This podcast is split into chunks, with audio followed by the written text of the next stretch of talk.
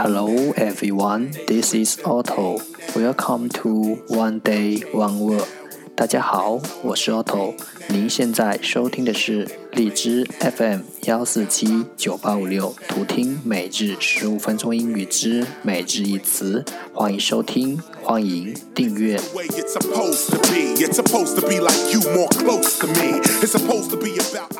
微信公众号 Auto Everyday O T T O E V E R Y D A Y，请添加，让学习英语融入生活，在途中遇见未知的自己。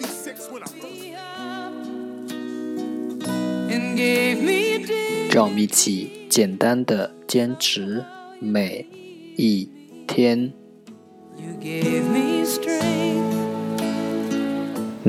three hundred and sixty-two. Today's word is 今天的单词是 attendant attendant a t t e n d a n t attendant 名词服务员。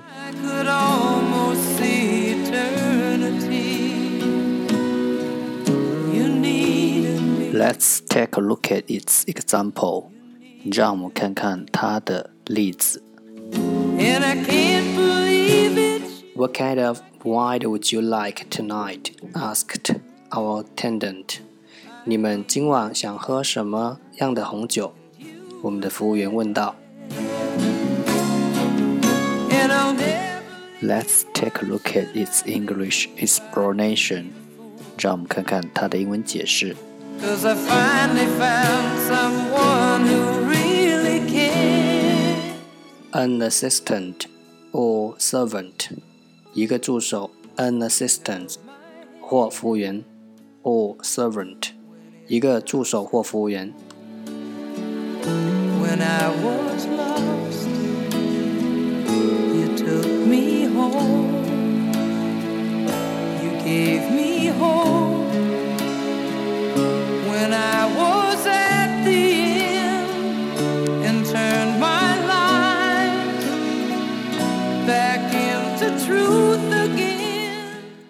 Let's take a look at its example again. 让我们再看看它的例子。What kind of wine would you like tonight? asked our attendant. 你们今晚想喝什么样的红酒？我们的服务员问道。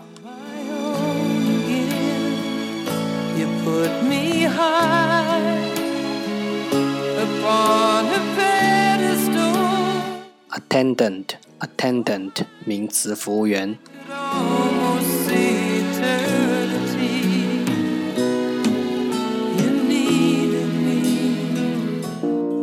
That's all for today。这就是今天的每日一词。如果你喜欢我们的节目，请为我和那些愿意坚持的人点赞。欢和我一起用手机学英语，一起进步。See you next time。再见。